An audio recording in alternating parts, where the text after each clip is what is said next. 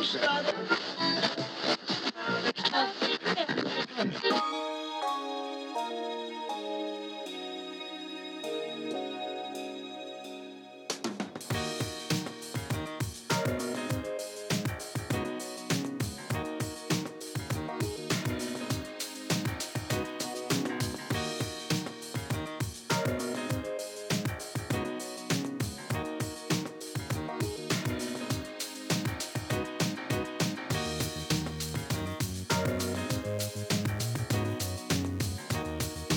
Au sommaire du radioblog de cette semaine.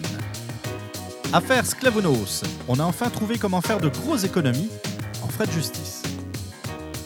On va parler responsabilité individuelle en lien avec l'attentat de la Grande Mosquée de Québec, mais pas seulement. Et puis, que fait-on de la liberté d'expression en fait? Mon nom est JP Rousseau, bienvenue à ce 28e numéro du radioblog de Québec Presse.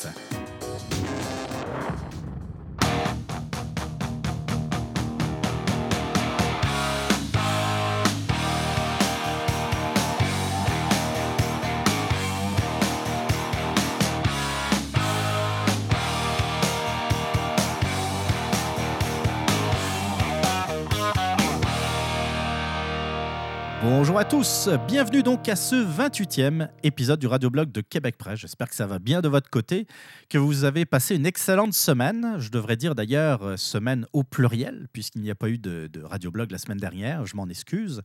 Un peu pris par le temps. Puis a des moments, il faut faire des choix dans la vie. Et puis, euh, bah, c'est ça. J'avais pris des, bonnes résolutions en début d'année par rapport euh, à ma durée de sommeil, donc je voulais, euh, je voulais m'y tenir.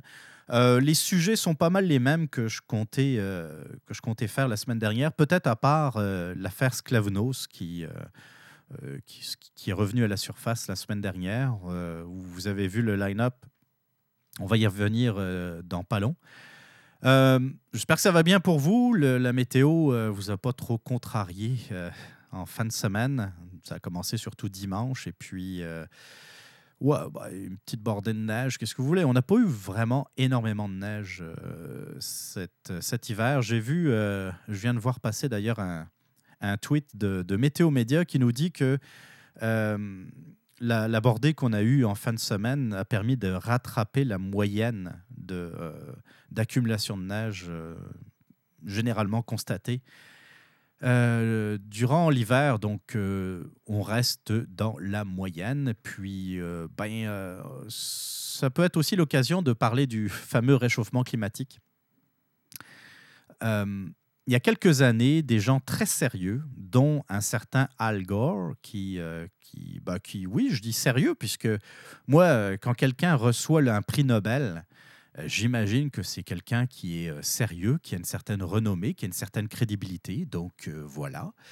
Euh, un certain Al Gore et d'autres ont dit que euh, d'ici quelques années, et ça, il le disait euh, euh, genre euh, en 2007-2008, il n'y aurait plus de neige en hiver.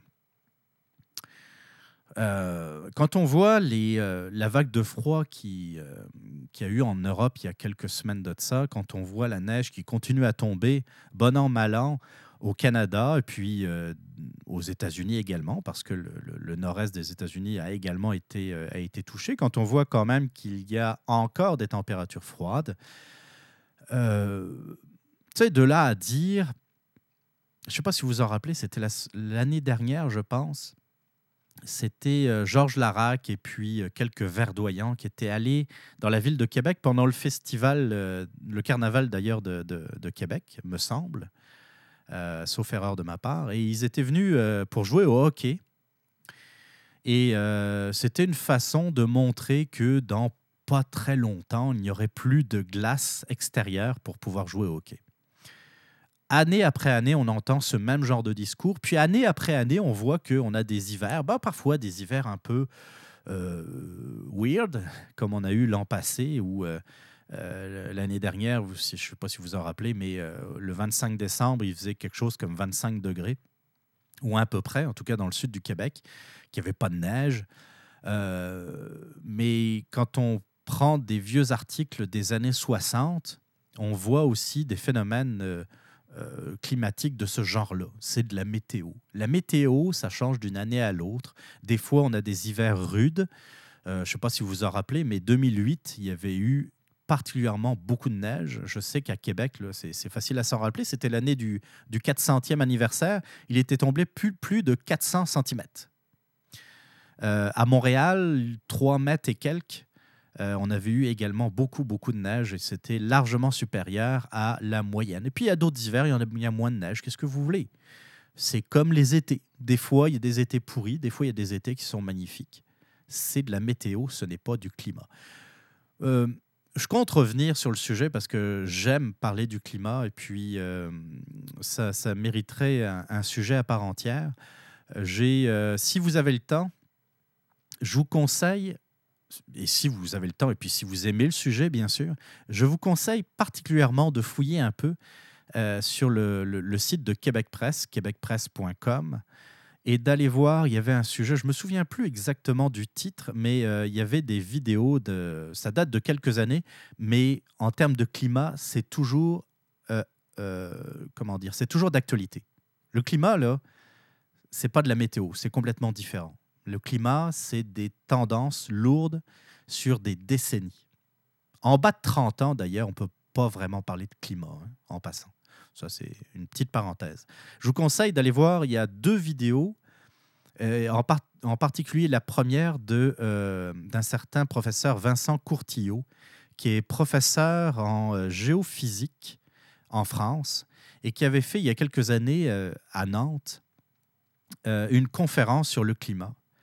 Et il avait pris tous les arguments des, des, des climatologues euh, qui, euh, qui pensent que le réchauffement climatique est d'origine humaine. Il les avait démontés un par un, avec des faits, avec euh, des preuves, avec des statistiques. parfois, il parle, il, parle, il lance des, des, diapositives, là, ça doit être une présentation PowerPoint. Puis des fois, bon, il y a des chiffres, on ne sait pas trop, c'est peut-être un peu trop complexe, mais c'est facile à comprendre. Quand on l'écoute, c'est un très bon vulgarisateur je vous conseille, si vous, euh, si vous aimez le sujet, allez voir Vincent Courtillot, puis ça doit être disponible, euh, également sur YouTube. Voilà, ça c'était euh, la petite parenthèse climat. On embarque drette là dans le premier sujet du 28e épisode du radioblog de Québec Presse.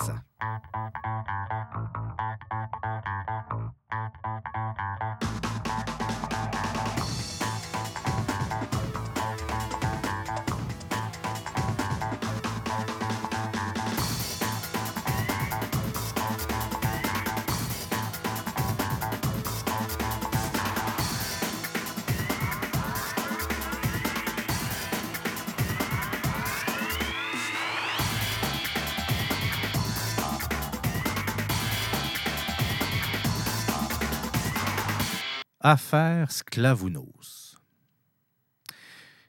Je vais commencer d'abord par un rapide rappel des faits. Peut-être que vous êtes en 2022 et que vous êtes en train d'écouter un podcast de 2017 ou tout simplement parce que euh, ben, vous avez oublié certains détails peut-être de cette, de cette affaire, qui sait? Je ne sais pas si vous en rappelez. Euh, il y a eu une quinzaine d'agressions sexuelles sur le campus de l'Université Laval deux arrestations euh, ont été faites et euh, un des suspects a été formellement accusé d'agression sexuelle. Une quinzaine d'agressions sexuelles, il y a euh, des accusations qui ont été portées. Pour faire suite à cette vague d'agressions, un rassemblement avait eu lieu sur le campus pour venir en soutien, en soutien moral aux victimes et puis vous savez comment ça se passe, ou vous ne savez pas comment ça se passe, mais je vais vous le dire pareil. Mais il y a un certain nombre d'interventions euh, qui sont faites au micro ou euh, au porte-voix dans ce genre de, rassemblement. Et puis, il y a des lectures de textes, il y a des appels au soutien, il y a des poèmes, il y a des tas de choses très diverses et variées. Et durant ce rassemblement, une certaine Alice Paquette a fait une déclaration qui n'est pas passée dans l'oreille d'un sourd. Euh, déclaration euh, qui était assez, euh, assez claire. Alice Paquette a dévoilé aux yeux du grand public et surtout des médias qu'elle s'était faite agresser à deux reprises par un membre du Parlement de Québec, donc dans la ville de Québec. Elle n'a pas cité de nom. Elle a simplement dit qu'elle avait été une victime, euh, un peu à l'image des 15 victimes, de la quinzaine de victimes de l'Université Laval assez rapidement. En fait, euh, si mes souvenirs sont bons, ça n'a pas pris 24 heures avant que euh, les médias de Québecor dévoilent le nom de l'individu visé par euh, les accusations d'Alice Paquette. Il s'agissait d'un député libéral la personne de Jerry Sklavounos. Jerry avec un G. Tout de suite, il a été visé, tout de suite, il a été identifié par les médias de Québécois et les autres médias ont embarqué. C'est un. Euh, c'est. Euh, comment dire À partir du moment où le nom sort dans un des médias, c'est un free pass. On va. Euh, comment dire On va aussi balancer le nom puisque les concurrents l'ont fait. Et généralement, c'est sous la forme de. selon le Journal de Montréal ou selon TVA Nouvelles ou selon LCN, euh, ça serait le député libéral Jerry Sklavounos qui euh, aurait été visé par les allégations d'Alice Paquette. Et puis, commence à partir de là le, ce qu'on appelle le cirque médiatique. Puis le cirque, à la limite, est un euphémisme, puisque ça a été un festival de n'importe quoi. Euh, par rapport à cette affaire de, qui était, dans le fond, l'affaire Alice Paquette dans un premier temps, et qui est devenue euh, ces derniers temps l'affaire Jerry Sklavounos. Alice Paquette, on l'a vu à toutes les tribunes. Euh, elle a été euh, interrogée par tous les médias, la presse, le Journal de Montréal, le Journal de Québec, Le Soleil. Elle a été à RDI, elle a été à LCN, elle a été, je vous le dis, partout. Euh, je pense que le seul réseau auquel elle n'a pas participé, c'est sans doute le Canal Vie, mais et encore. Euh, pourquoi j'emploie volontairement le ton de l'ironie? C'est parce qu'Alice Paquette s'est contredite, pas à une reprise, pas à deux reprises, mais à trois ou quatre reprises, euh, elle a contredit ses propres propos. Elle a dit que elle n'était pas consentante, mais elle a suivi Jerry Sklavounos. Elle a dit qu'elle avait été blessée, mais en fait, non. Qu'elle s'était même rendue à l'hôpital pour se faire soigner, mais en fait, non.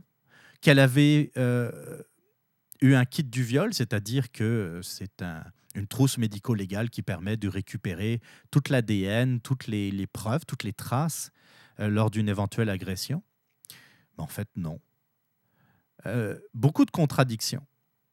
C'est correct qui est, euh, j'en avais parlé d'ailleurs à l'époque, c'est correct qu'il y ait quelques incohérences, des incohérences de date, des incohérences sur euh, certains détails qui, dans, un, dans un contexte de traumatisme, peuvent s'expliquer. Mais là, il y avait beaucoup, mais vraiment beaucoup trop d'incohérences. Puis, dans ce genre de choses, dans ce genre de, contexte, la bonne chose à faire, c'est d'aller voir Alice Paquette quand on est ses proches, quand on est sa famille, dire, ou peut-être quand on est son conseil juridique, son avocat, de dire Alice, reste chez vous.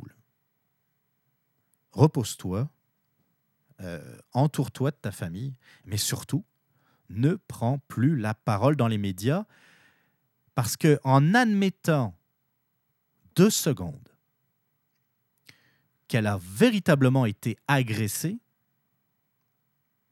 c'est jamais bon d'aller euh, euh, vers les médias et de comment dire de dévoiler les circonstances et comment ça s'est passé. C'est une enquête de police qui doit être faite. Parce que à chaque fois, puis ça, ça vaut pour n'importe quelle agression, n'importe quel crime, plus la partie adverse euh, en sait sur vous, en sait sur les détails, en sait sur votre témoignage, plus facile et euh, plus facile est la défense. Vous comprenez? Vous arrivez en avant du juge, vous avez déjà pratiquement toute l'histoire, en tout cas l'histoire telle que Alice Paquette la raconte aux médias. Pas besoin de chercher midi à 14 heures. Pas besoin de faire euh, beaucoup de recoupements. Il y a juste à sortir les tapes de RDI ou de LCN ou de je ne sais quoi. Vous avez tout le témoignage et surtout toutes les contradictions d'Alice Paquette. Si au moins le, le, témoignage était fiable, si au moins il n'y avait pas autant de contradictions, mais là c'était une catastrophe. Ça se rendait devant le juge.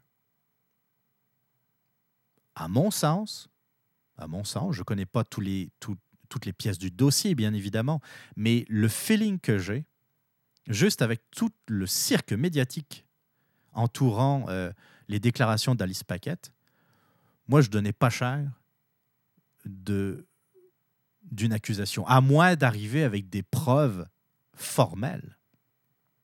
Et même à ça. Si Jerry Sklavounos reconnaît qu'il a eu une relation sexuelle avec euh, Alice Paquette, maintenant, s'il faut prouver qu'il s'agissait d'une euh, agression sexuelle, c'est-à-dire d'une relation sexuelle non consentie par les parties.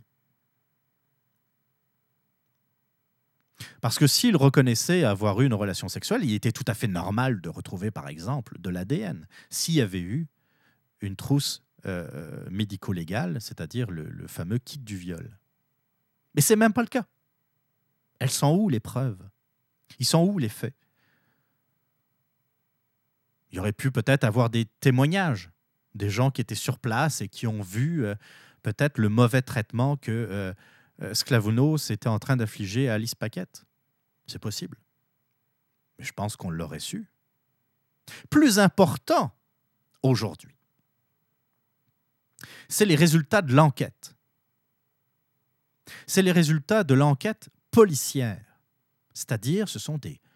Je sais pas, je, prends quand même un peu de temps pour expliquer ce qui se passe, parce que, a priori, il certains individus qui, euh, je sais pas, pensent que ça a été fait un peu n'importe comment, que l'enquête, ça a été peut-être de, euh, de contacter au téléphone Juris Clavounos, ce qui n'a même pas été le cas apparemment.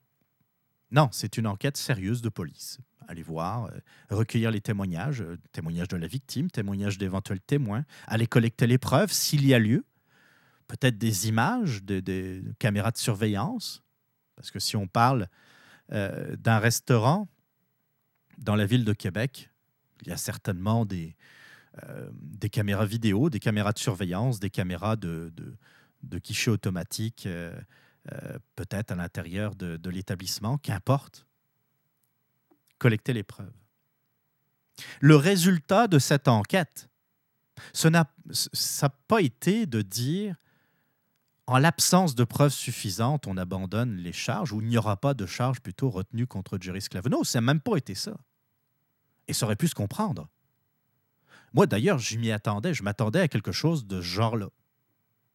On a fait une enquête, on a interrogé les uns les autres, on a essayé de, visualiser certaines preuves, de, collecter certains renseignements, et euh, ben, on n'a pas d'éléments suffisants pour retenir des charges contre Jerry Sclavino. Ça n'a même pas été ça. Le verdict, entre guillemets, si on peut l'appeler de même, c'est il n'y a pas eu de crime commis. On ne peut pas euh, euh, retenir le moindre crime à l'encontre de Jerry Sklavounos. Zéro, niet, nada, rien. Là, le problème, c'est qu'on va un peu à l'encontre de l'agenda qui s'était établi ces dernières semaines, ces derniers mois, autour de cette affaire l'agenda était assez clair. Il y a une culture du viol au Québec. Oui, monsieur. Oui, madame. Vous ne le saviez pas? C'était quelque chose, un phénomène rampant, sous-jacent, un phénomène underground. On ne s'en rendait pas compte, mais on vit aujourd'hui dans une culture du viol.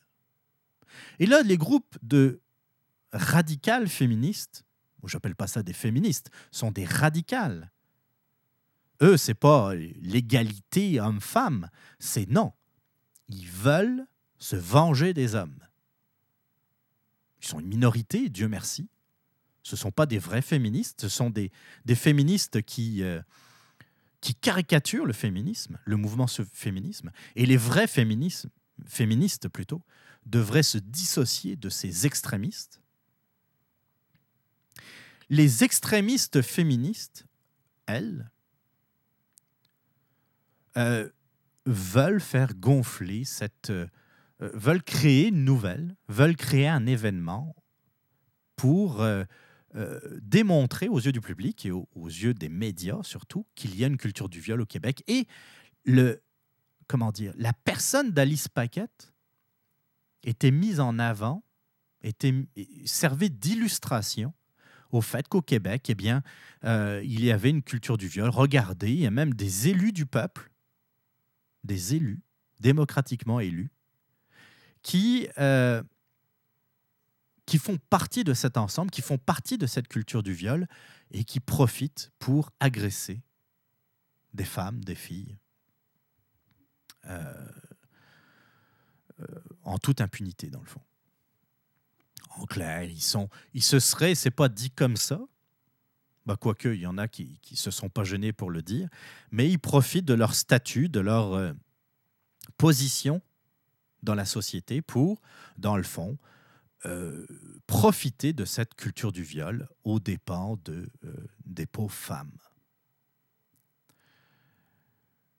C'est terrible, c'est terrible parce que le cas d'Alice Paquette, qui est pour moi un, cas de, de maladie mentale. Alice Paquette a un gros problème. Euh, un gros problème psychologique. Elle devrait, euh, elle devrait recevoir de l'aide au plus vite. Euh, c'est clair qu'elle a. Tu sais, il y a toujours de la place au doute. Hein. On n'a pas, en tout cas moi je ne l'ai pas. Et si vous l'avez, je vous invite à me contacter dans les plus brefs délais, mais je n'ai pas la preuve absolue qu'elle ne s'est pas faite agresser. C'est sûr que le résultat de l'enquête a été très clair. Il n'y a pas eu de crime commis de la part de Juris Clavounos. Mais je n'ai pas vu le détail, je n'ai pas vu le dossier, je ne sais pas de, sur quoi on se base. Donc, il y, a toujours un, petit doute. Et puis, c'est là-dessus que va profiter les extrémistes féministes. Mais si elle ne s'est pas faite agresser, si euh, dans le fond, le, feeling que j'ai, c'est que c'est quelqu'un qui, a un gros problème d'attention, qui a besoin d'avoir l'attention sur elle, euh, ça, c'est très dommageable pour les vrais, les véritables victimes d'agressions sexuelles. Et ça, ça me navre. Parce qu'il y a des femmes, il y a des filles qui regardent aller à Paquette et qui, qui, sont elles-mêmes peut-être victimes de véritables agressions et qui vont hésiter. Qui vont hésiter parce qu'elles ne veulent, elles veulent pas se retrouver sous les projecteurs. Elles ne veulent pas aller avec euh, Anne-Marie Dussault jaser de leur, euh, euh, de leur agression. C'est pas ça. Moi, j'aimerais ça qu'on on essaye de rassurer les victimes en leur disant allez voir la police. Dénoncez vos agresseurs. Mais vous n'avez pas besoin d'aller à LCN ou à RDI pour dénoncer vos agresseurs. C'est quoi cette affaire-là? Laissez les policiers enquêter, faire leur travail sérieux. Ça, c'était une autre affaire. Hein? Je ne sais pas si vous en rappelez, je l'ai oublié tantôt. Mais une autre contradiction, qui est une contradiction quand même relativement sérieuse dans le témoignage d'Alice Paquette, c'est que au début, elle disait qu'elle avait été voir la police et que la police elle-même l'aurait découragée de porter plainte parce qu'il s'agissait de Jerry Sklavounos.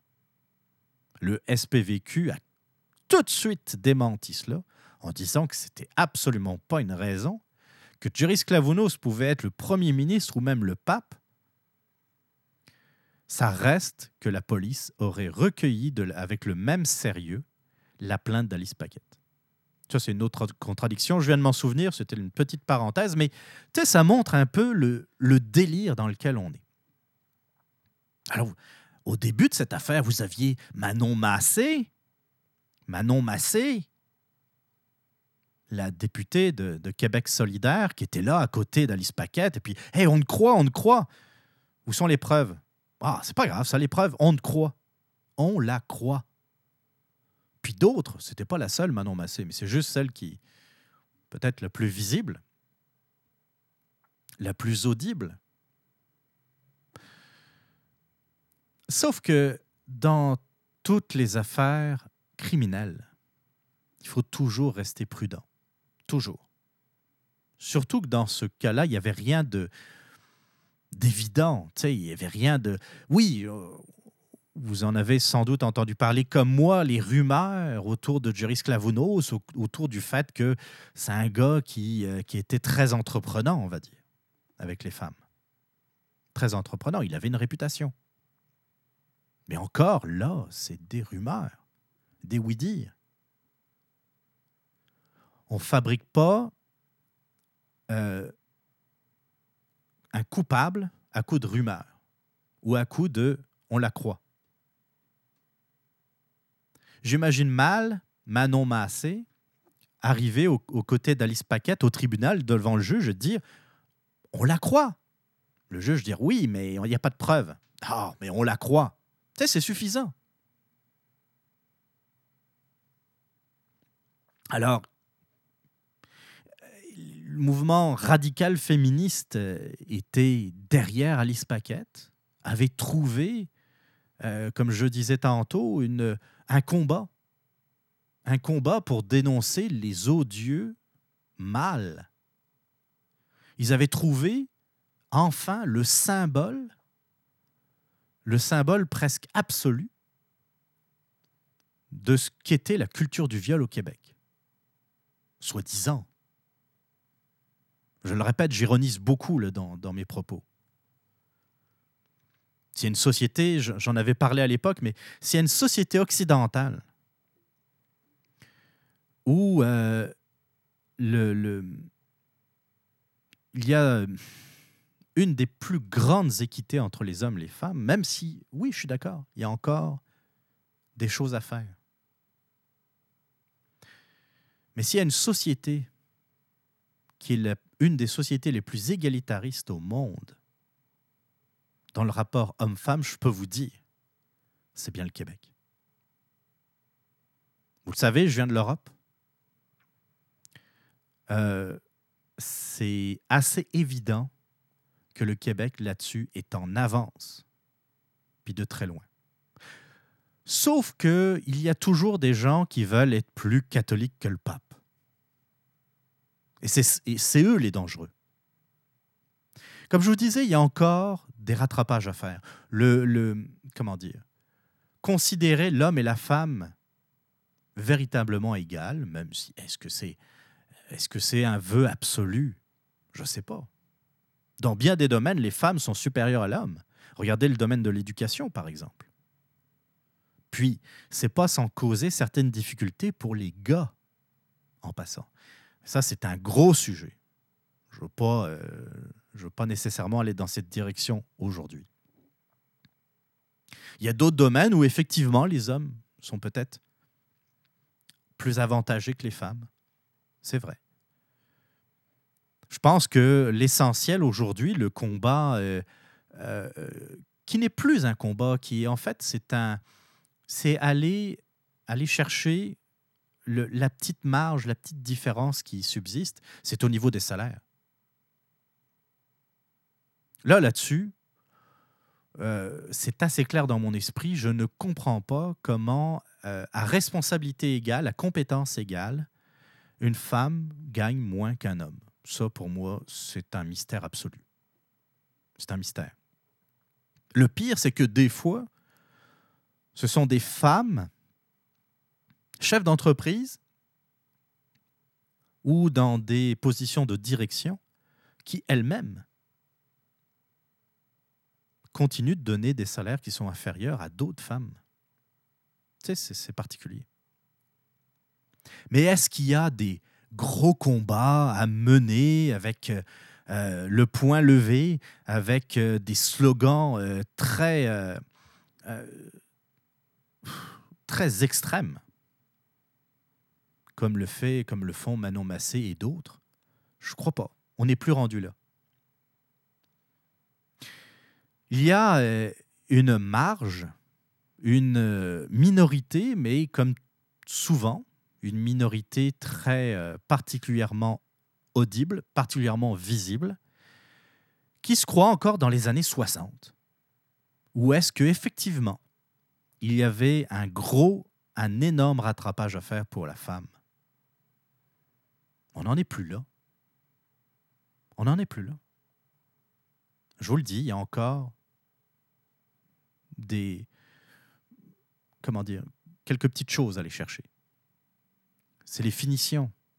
Le gros du travail a été fait par les vrais féministes, pas, pas des militantes extrémistes qui, comme je le disais tantôt, seront heureuses que lorsqu'ils auront euh, pendu les mâles par les couilles.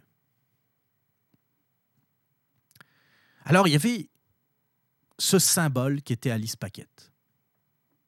Puis il y avait tout un plan qui était organisé euh, par les extrémistes euh, féministes.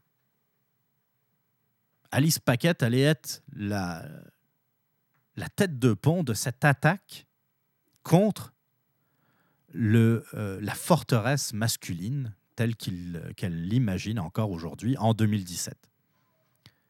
Mais là, avec euh, cette enquête qui, dans le fond, débouche sur rien, sur même pas une petite accusation, et tout le château de cartes qui s'effondre pour elle.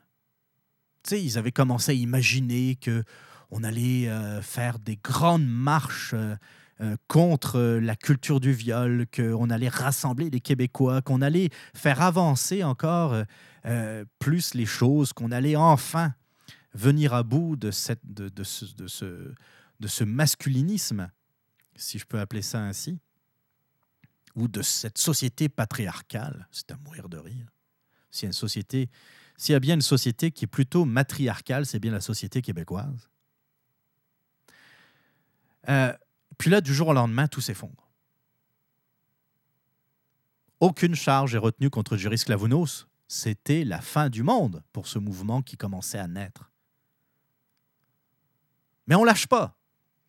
Ah non, on veut pas perdre la face, vous comprenez? Malgré, euh, malgré l'enquête, malgré la non-accusation, Manon Massé, en première ligne, continue avec acharnement à dire ben, Moi, je la crois. J'ai jasé avec euh, Alice Paquette, moi, je la crois. Les preuves, euh, j'en ai pas. J'en ai toujours pas. J'en avais pas hier, j'en ai pas aujourd'hui et j'en aurai pas demain, a priori. Mais Manon Massé continue de défendre bec et ongle euh, Alice Paquette. Manon Massé continue de défendre quelqu'un qui a un gros problème psychologique. C'est le fun. Voilà sur quoi se base l'extrémisme féministe aujourd'hui en 2017. Les, euh, les radicales féministes se basent sur un témoignage qui tient absolument pas la route. N'importe qui, là, n'importe qui, qui écoute Alice Paquette depuis le départ, n'importe qui de sensé se dit à la fin, voyons donc, ça marche pas son affaire. Tu peux pas dire un jour que euh, tu as été à l'hôpital pour te faire soigner suite à l'agression de Jerry Sklavounos et le dire le lendemain, ben non, finalement, j'ai pas été à l'hôpital. Voyons donc. De dire un jour que la police a essayé de te dissuader de porter plainte pour dire quelque temps après, ben non, finalement, c'est mon entourage qui avait essayé de me dissuader.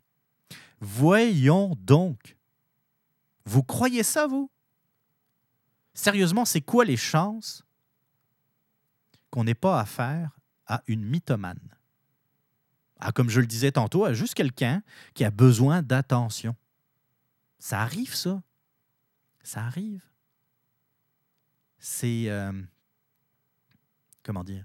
Il y a des gens qui ont étudié ça, là, qui reçoivent dans leur bureau, dans leur cabinet, font allonger sur leur sofa, puis qui parlent, qui expriment leur désir sans cesse renouvelé d'être l'attention de tout le monde, d'être le centre d'attention de tout le monde. Ça arrive. Il y a du monde de même. Peut-être que vous en connaissez dans votre entourage. Des gens qui ont besoin de, de se montrer, d'avoir de l'attention. C'est pas toujours du monde qui vont dans les médias pour dire qu'ils sont fait violer. C'est pas toujours ça. La plupart du temps, c'est très sympathique. C'est du monde qui font le clown, qui euh, racontent des conneries, qui euh, parfois euh, inventent des, des, petites histoires, mais sans conséquence. Ça arrive, j'en connais. Là, on atteint quand même un, degré quand même assez important dans le, le j'allais dire dans la maladie mentale. Si Manon Massé était sérieux, si Manon Massé avait vraiment envie euh, d'aider Alice Paquette, elle la prendrait entre quatre yeux, lui dirait Alice, je vais t'aider. On va jaser ensemble, on va prendre du thé dans euh, mon café équitable sur le plateau Mont-Royal. On va manger du tofu, ou du tofu plutôt. Tu vas voir, ça va bien aller. C'est ça que devrait faire Manon Massé. Plutôt que de continuer, persévérer, puis pousser Alice Paquette devant les projecteurs. C'est une victime. Alors maintenant, il y a le cas Sclavounos. Maintenant qu'on a bien parlé d'Alice Paquette, Sclavounos qui, euh, la semaine dernière, fait un point de presse dans sa circonscription, aux côtés de sa femme, sa blonde, sa femme, sa femme, je pense. Et puis euh, fait un exercice de, euh, de contrition. Il nous dit qu'il n'a pas eu toujours un comportement, comment dirais-je, adéquat lorsqu'il était à l'Assemblée nationale et hors de l'Assemblée nationale, parce que de ce que l'on entend, il y a eu aussi des frasques à l'extérieur, que dans le fond, il aimait ça, faire des compliments à la jante féminine, et que parfois ça pouvait être très mal interprété.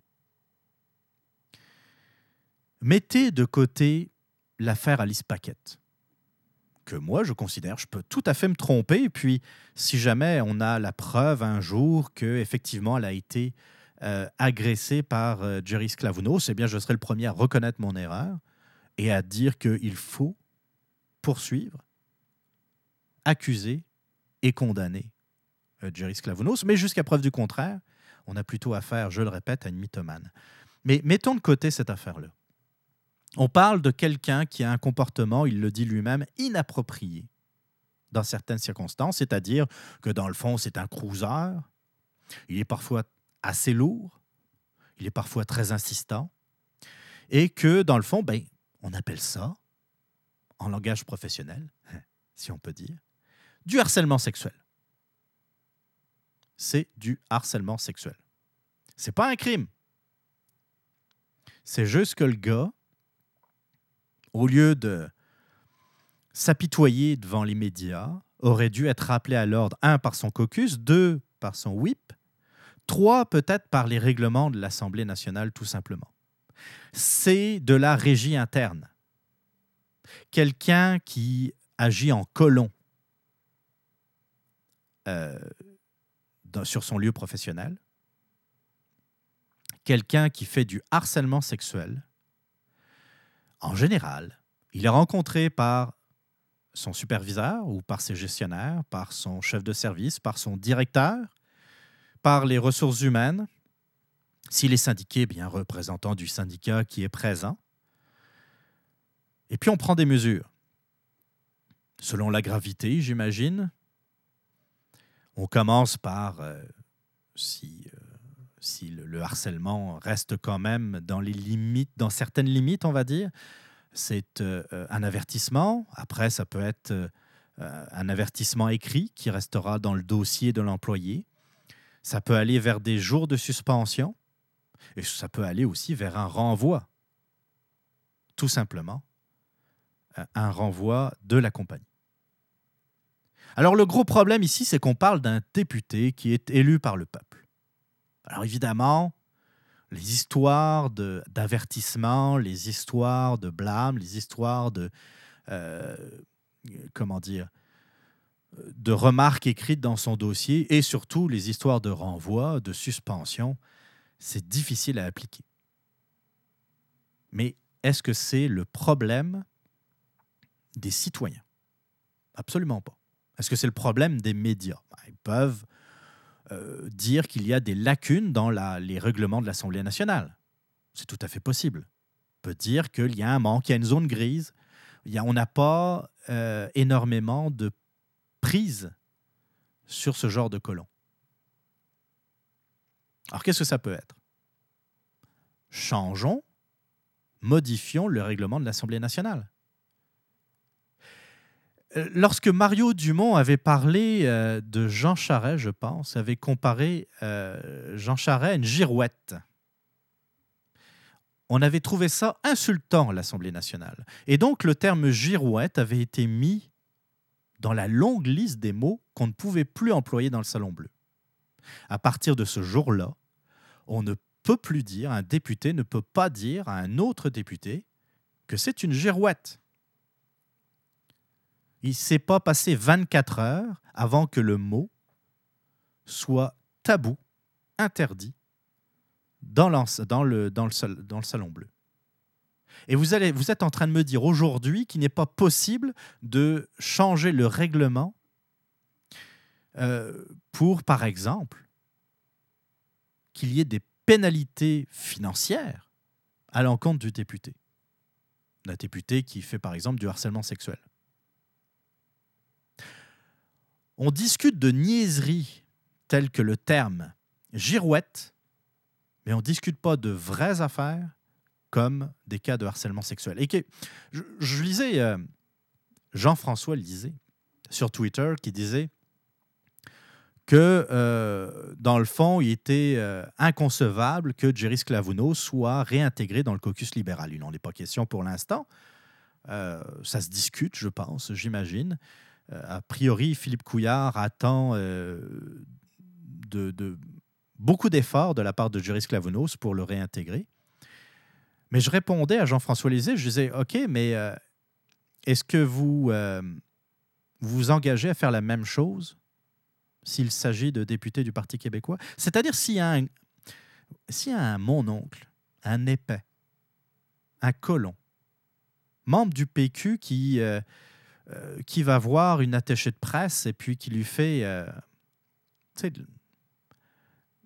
comment dire, qui la, qui la crouse, là, mais de façon inappropriée, est-ce que la personne sera éjectée automatiquement du caucus du Parti québécois?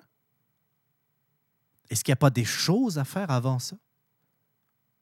Le rôle d'un whip ou d'un chef de parti comme Jean-François Lisée, ça serait de prendre le gars entre quatre yeux et lui dire Là, là, va falloir que tu te calmes. J'en entends beaucoup à ton sujet, il y a eu des plaintes. Ça se termine là. Si tu as besoin d'aide, si tu as besoin d'aller consulter, si tu as besoin, euh, je ne sais pas moi, de vacances, pas de problème. Dis-nous ce que tu veux, puis je vais dire oui. Mais au prochain coup, par exemple, ça va être la dénonciation euh, à l'Assemblée nationale auprès, je ne sais pas de quelle instance réglementaire.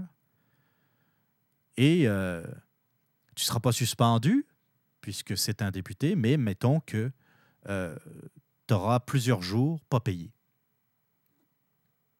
Ça pourra peut-être faire réfléchir certaines personnes.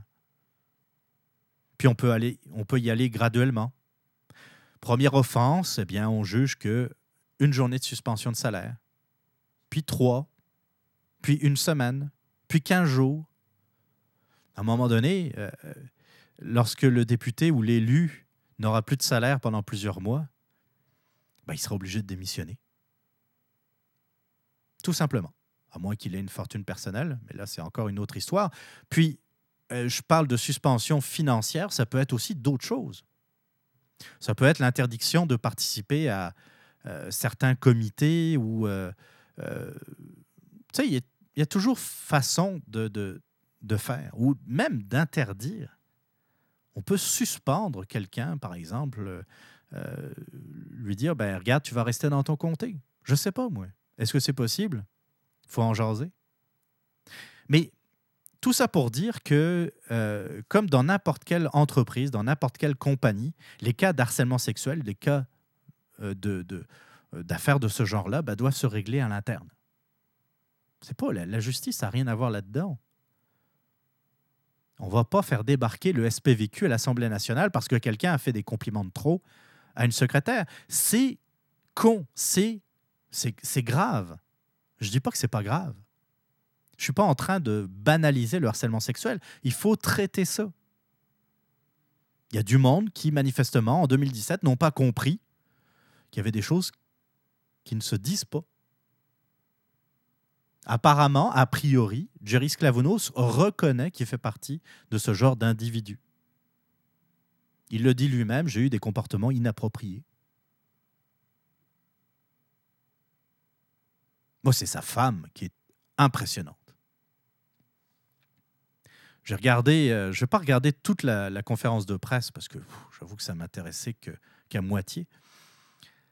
Mais elle a un langage non verbal qui est assez incroyable. Par moments, je ne sais pas si vous avez remarqué ça, mais euh, je dirais pas qu'elle est complètement un livre ouvert, mais par moments, la façon dont, sa tête réagit, c'est. Euh, vous, regarderez l'extrait vidéo, puis euh, faites abstraction de Juris Clavounos, regardez elle. Je peux complètement être dans le champ, mais je trouve que son euh, langage non verbal est incroyable. Par moment. Pas tout le temps, mais par moment. En conclusion de cette histoire, c'est qu'il faut se méfier des jurys populaires. Alors évidemment, venant de Manon Massé, l'extrême gauche, la gauche radicale, on aime ça les tribunaux populaires. On aime ça euh, garrocher le monde en face la population pour se faire lyncher en public. On aime ça. C'était la méthode de, de Staline. C'était la méthode des, euh, de la plupart d'ailleurs des, des dictatures communistes, qu'importe l'état de droit, qu'importe les juges, les avocats, ce sont des gens qui, dans leur esprit, sont corrompus de toute façon. Les juges, c'est des juges bourgeois, manifestement. Eux, la seule justice qu'ils considèrent euh, importante à leurs yeux, c'est la justice du peuple. C'est-à-dire ce que l'on a, euh, vu c'est une justice euh, qui n'a pas besoin de qui juge, qui a besoin de coupables. Puis c'est ça, c'est la condamnation publique. Euh, Jerry Sklavounos, aujourd'hui, c'est quelqu'un qui, bah oui, il va revenir apparemment siéger l'Assemblée nationale, mais il est fini. Euh, j'ai du mal à imaginer qu'il puisse, bah, il peut toujours se représenter, vous me direz, sous, quelle étiquette? Est-ce qu'il pourra se représenter sous l'étiquette libérale? Je ne sais pas. Euh, mais est-ce qu'il sera élu? Ça va être du travail pour Juris Clavounos de récupérer l'électorat féminin de sa circonscription. Vous trouvez pas? Ça va être tout un travail, tout un défi.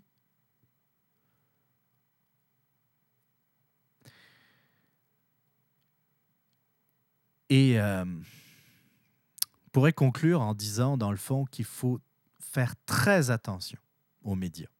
Puis je me suis fait avoir hein, en passant.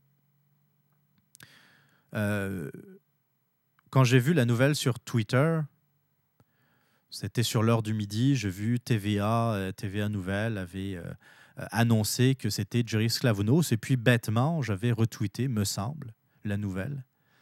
comme je l'avais fait d'ailleurs avec les noms des, euh, qui avaient été euh, donnés par les médias après l'attaque de la Grande Mosquée. Qu'est-ce que j'avais dit? Ben, Je m'étais dit, OK, s'il il parle d'Alexandre Bissonnette et à l'époque d'un certain Mohamed Kadir, c'est qu'ils ont eu les noms de la police, Donc, euh, je vais pouvoir retweeter ça. Et en fait, dans les deux cas, les noms n'auraient jamais dû être rendus publics. J'en ai parlé dans une émission précédente, ça prend une éthique journalistique. Le nom n'est pas confirmé, ferme ta gueule.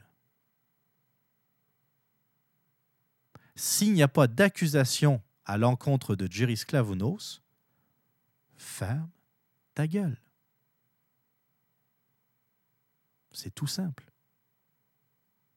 Est-ce que ça plairait à Manon Massé que quelqu'un sorte de je ne sais où, puis euh, balance une accusation, je ne sais pas, Manon Massé, euh, qu'est-ce qu'elle pourrait faire? J'ai rien de drôle qui me vient en tête, mais je sais pas, moi, c'est. Euh, elle a cambriolé, elle a fait plusieurs cambriolages, elle a fait plusieurs invasions de domicile quand elle était plus jeune. Mettons.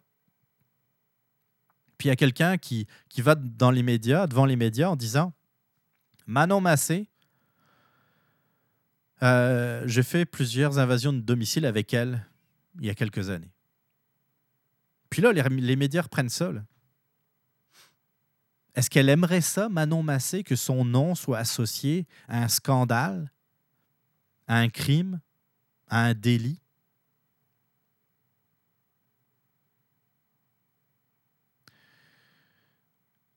Mais c'est pourtant ce qu'elle est en train de faire, euh, comparativement à Jerry Sklavounos. Pour elle, il est coupable malgré l'absence d'accusation. C'est pas fort. Vraiment pas fort.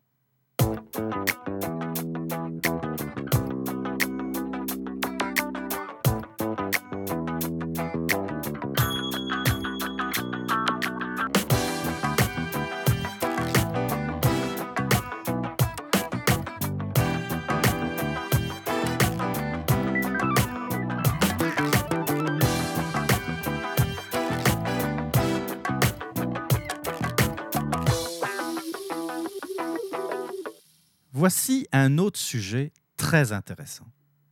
En fait, pour vous parler franchement, ça fait des mois que j'ai envie de vous parler de responsabilité individuelle. C'est une valeur qui m'est très chère, qui est très importante, qui est même fondamentale. Je vais vous expliquer pourquoi. Et en fait, ce qui m'a fait repenser à ce sujet, c'est tout simplement euh, ce qui s'est passé, ce qui, ce qui s'est passé après l'attentat euh, de la Grande Mosquée de Québec. Et vous allez voir que la responsabilité individuelle euh, est présente partout. Ou, en tout cas, elle est présente, ou on la veut absente partout. Ça, c'est une autre histoire. J'ai été euh, surpris, oui et non, après que le nom d'Alexandre Bissonnette soit connu, soit ait été rendu public par la police de manière très officielle, que euh, l'enquête euh, suite à l'attentat contre la Grande Mosquée de Québec euh, commence par les, services de police. Certaines personnes, puis elles sont assez nombreuses malheureusement, ont commencé à essayer de trouver des excuses à Alexandre Paquette.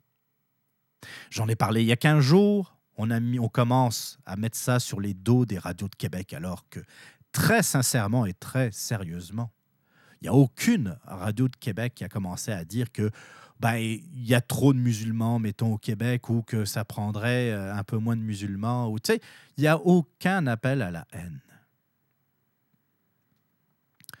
Euh, après, en général, quand on parle de, ce genre de crime, soit on trouve un bouc émissaire, soit on dit que, dans le fond, euh, c'est pas de sa faute. Euh, euh, il a eu une mauvaise enfance, euh, une enfance euh, difficile.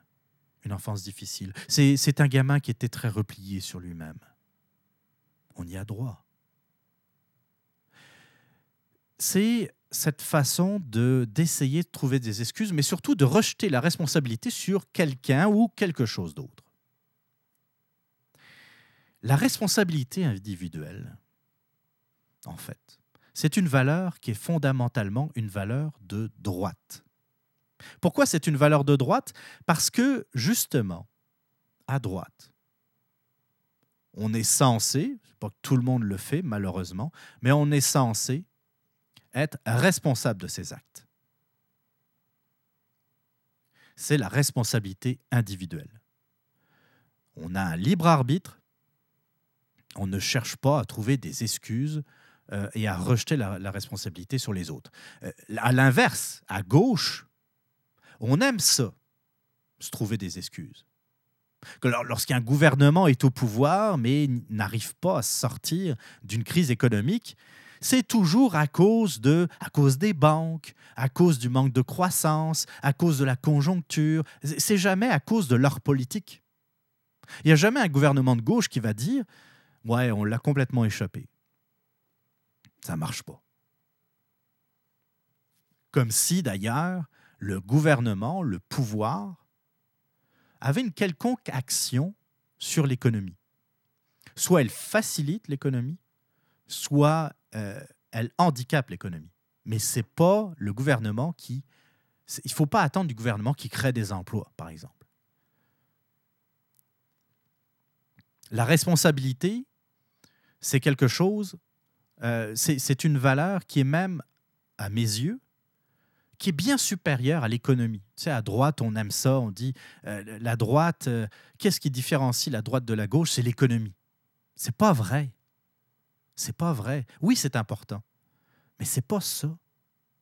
C'est la responsabilité individuelle et vous allez voir, sans cette responsabilité individuelle, eh bien toutes les bonnes, comment dire, les, bonnes ambitions, les bonnes résolutions en termes économiques ne tiendront jamais. Je me souviens, il y a quelques années de ça, c'était le viaduc de la Concorde qui s'était effondré à Laval. Puis là, là le message était très clair. Il ne faut pas trouver de responsable. Ah non, non, non. Non. Il ne faut pas trouver de responsable. Puis d'ailleurs, ça a très bien fonctionné. Il n'y a pas eu de responsable. Il y a eu des morts, ça a été une catastrophe à Laval, ça, a marqué les esprits, mais il n'y a pas de coupable. Tu sais, le viaduc aurait été peut-être euh, euh, mal conçu ou mal entretenu, ou les deux. Tu sais, je ne dis pas nécessairement qu'il faille pendre le concepteur du viaduc de la Concorde. C'est pas ça que je dis. Mais à force de dire qu'il n'y a pas de coupable, il n'y a pas de responsable, euh, à force de ne pas, euh, comment dire, assumer sa responsabilité, comment voulez-vous enrayer les, erreurs et faire en sorte que ces erreurs, surtout, ne se reproduisent plus? Ça m'agace à chaque fois d'entendre ce genre de, de, ce genre de discussion. Puis je suis sûr que vous l'avez que, vous pouvez le voir également euh, euh, dans votre job. Il y a une erreur de fait. Oh, mais l'important, c'est pas de viser quelqu'un ou. Mais voyons donc! Il y a eu une erreur. Si vous voulez la corriger, il faut savoir d'où elle vient. Je dis pas qu'il faut mettre le, le, gars ou la fille à la porte, bah, sauf si c'est une erreur grave quand même. Mais euh, si vous voulez que la personne apprenne de ses erreurs, il faut lui dire, il faut lui montrer.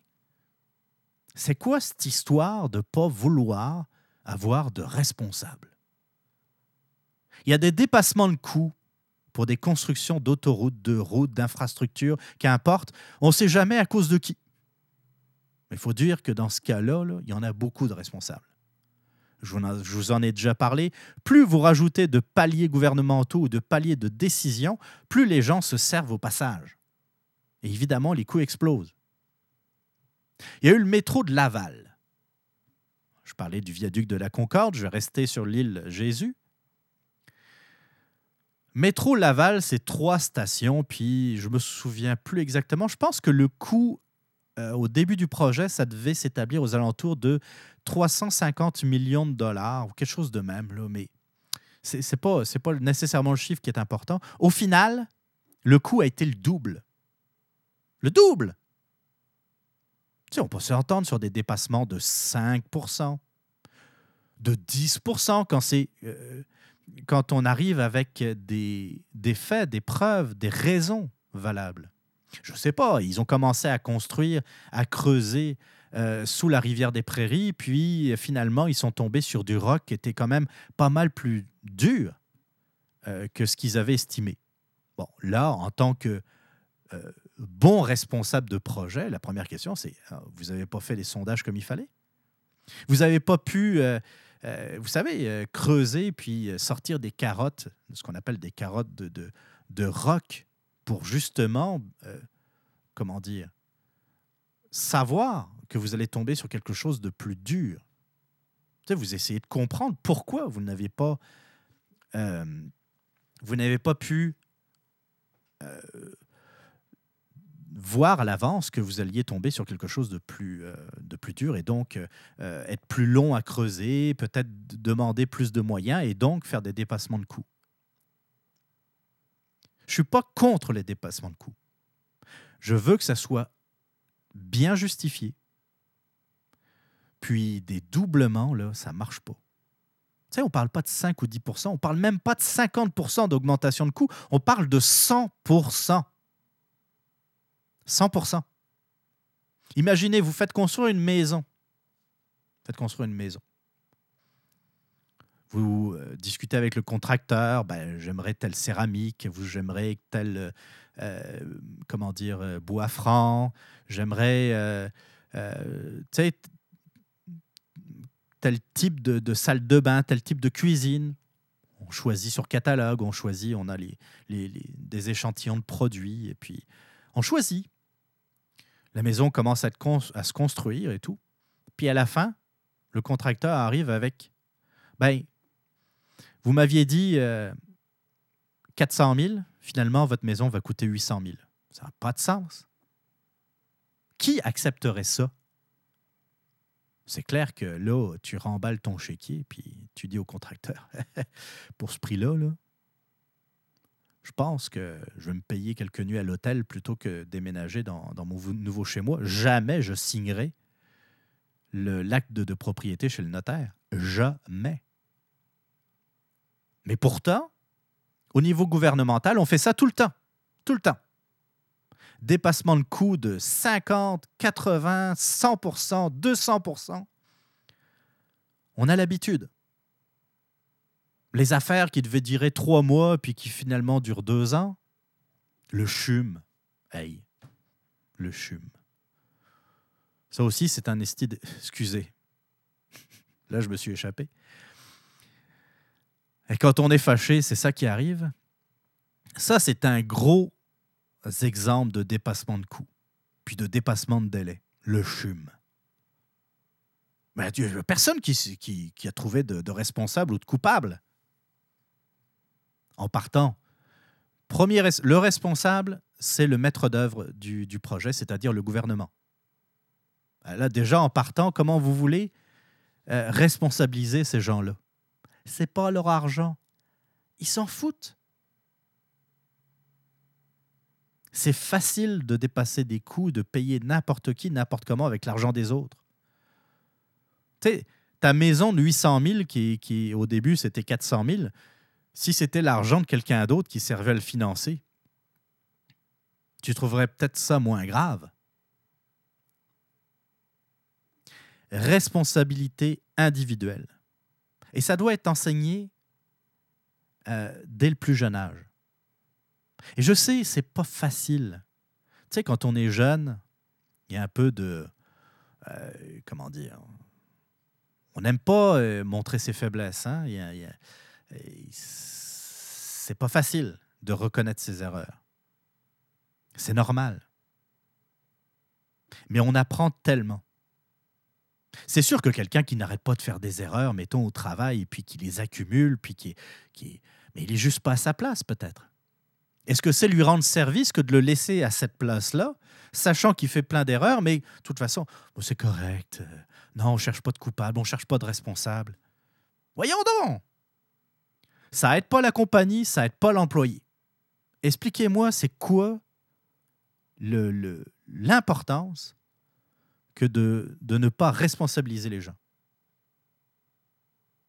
Moi, je vous dis, on gagne tellement à dire, à lever la main, puis à dire Hey, ça, c'est de ma faute. Je reconnais, je l'ai échappé. Ça, déjà, je peux vous dire, c'est l'expérience aussi, la sagesse peut-être. Avec l'âge, ça arrive. Hein. Euh, vous allez voir, si vous êtes plus jeune là, et que, vous m'écoutez, vous avez peut-être euh, la vingtaine, mettons, ou euh, vous commencez votre vie professionnelle, vous allez voir les gains que vous allez obtenir en reconnaissant vos erreurs. Vous allez voir, c'est pas facile, mais votre supérieur va dire lui là ou elle n'a pas peur d'assumer ses responsabilités. J'aime ça. J'aime ça. Encore, comme je vous disais, c'est, c'est pas de dire, si tous les jours vous levez la main en disant j'ai fait une erreur, il faut vous poser des questions. Peut-être que vous devriez mettre à jour votre CV, que peut-être que l'emploi ne vous convient pas. Mais vous allez plus gagner en admettant vos erreurs, en assumant vos responsabilités, qu'en essayant de les cacher. De toute façon, ça finit par savoir, un jour ou l'autre. Puis, je le répète, de reconnaître ses responsabilités, vous allez, euh, vous allez euh, avoir, vous allez, euh, comment dire, c'est le respect que vous allez obtenir. On va vous respecter. Lui, il met ses culottes. Lui, il prend ses responsabilités à cœur. Et ça, ça va vous aider. En plus de ça, en plus de ça, si par exemple il y a un problème de formation, si on ne vous a pas bien expliqué votre tâche de travail, ben on va vous la réexpliquer parce que vous avez reconnu votre erreur. Si, si ça disparaît sous les fleurs du tapis, comment vous voulez progresser? Oh, On ne cherche pas de coupable. ça, ça veut dire on est prêt à revivre la même erreur dans pas long. Euh, non, ça ne marche pas de même. les Japonais sont très forts. Hein. C'est sûr que c'est une autre culture. Et puis, euh, ça sera jamais. J'irai jamais. ils ont aussi leurs problèmes, les Japonais. C'est ça que je veux dire. C'est pas non plus tout rose. Mais ils ont, vis-à-vis des, euh, des échecs, ils ont une mentalité complètement différente. Tu sais, pour eux, il y a une réussite où il y a des opportunités. Il n'y a pas vraiment d'échec. Soit tu réussis et dans le fond, bah, tu es bon et puis tu progresses. Soit bah, tu fais des erreurs, tu as des problèmes, mais en même temps, ça va t'aider à progresser. Parce que tu vas apprendre de ces erreurs. Je vous le dis en partant, là, quelqu'un qui, qui fait aucune erreur, ça n'existe pas. Ça n'arrive jamais. Même quelqu'un qui fait rien de ses journées, il en fait des erreurs parce que parce qu'on prend des décisions. Et à partir du moment où on prend des décisions dans sa vie, dans ses choix personnels, parce que ça marche aussi là. Vous vous dites, euh, je vais acheter cette maison, puis bah, euh, vous hésitez. Puis là, euh, mettons, vous regardez vite, vite. Elle vous plaît, elle a l'air bien en bon état. Vous l'achetez. Là, vous vous rendez compte quelques mois plus tard qu'il y a plein de problèmes, que vous auriez dû demander euh, une inspection. C'est une erreur. Alors vous pourriez vous dire, ah ouais, mais c'est de la faute de l'ancien propriétaire. Il m'a pas dit que toute la tuyauterie était à refaire. Toute l'électricité était passée date. C'est de sa faute. Ça, c'est, la facilité. Rejeter la faute sur quelqu'un d'autre. Ou vous pourriez avoir cette attitude qui consiste à dire là, pourquoi je n'ai pas demandé une inspection? Pourquoi je n'ai pas pris un inspecteur? Il aurait vu les problèmes et ça m'aurait évité de dépenser tout cet argent pour rien. C'est sûr qu'il y a une responsabilité du, propriétaire précédent, mais le propriétaire précédent, lui, il veut la vendre, son, sa maison. Il n'est pas pour dire Ouais, ben là, je te la vends 500 000, mais euh, il y a tout à refaire. Ben non. Il va essayer de cacher. Il, a mis. Euh, il a caché la misère, comme on dit, mis de la belle peinture, euh, puis il trouve le pigeon pour, pour acheter, acheter sa maison prendre ses responsabilités, ça serait de dire c'est de ma faute. Mais il ne faut pas rester là. Ça, ça veut dire que la prochaine fois, tu auras appris de tes erreurs et que la prochaine fois que tu vas visiter une maison et que tu es intéressé pour l'acheter, ben, tu, vas prendre tu vas faire une inspection. Et plutôt deux fois qu'une. Et ça, ça voudra dire que vous avez appris.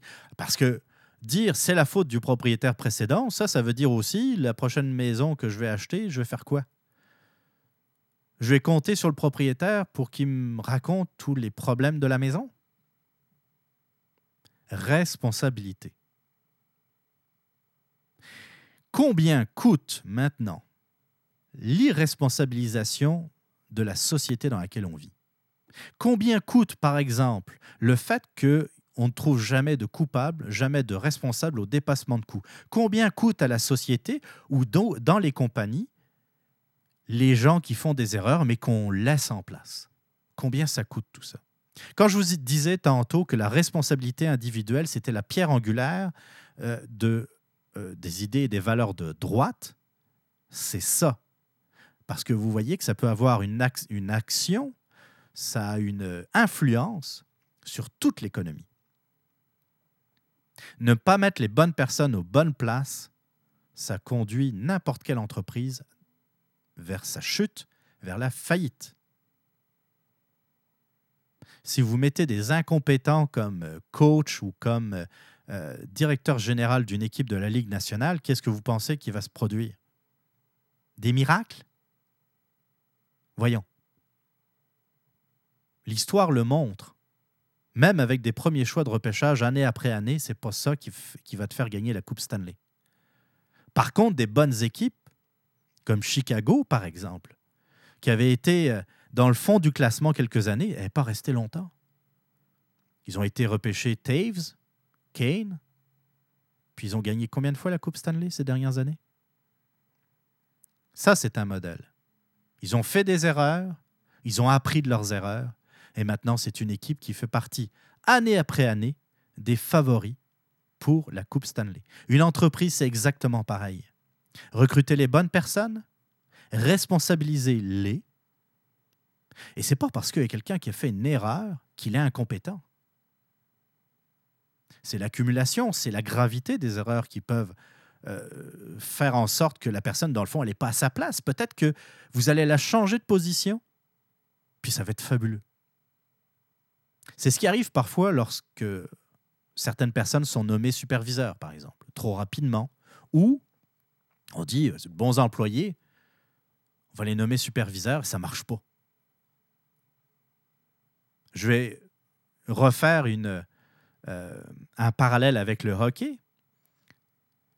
Euh, Maurice Richard, pas besoin de le présenter, Maurice Richard, l'un des plus prestigieux joueur de hockey de l'histoire du Canadien de Montréal, un grand joueur, il a coaché quoi? Trois jours, trois, trois games, je pense, dans la Ligue nationale? Il n'était pas bon. Il aimait pas ça. Il a démissionné.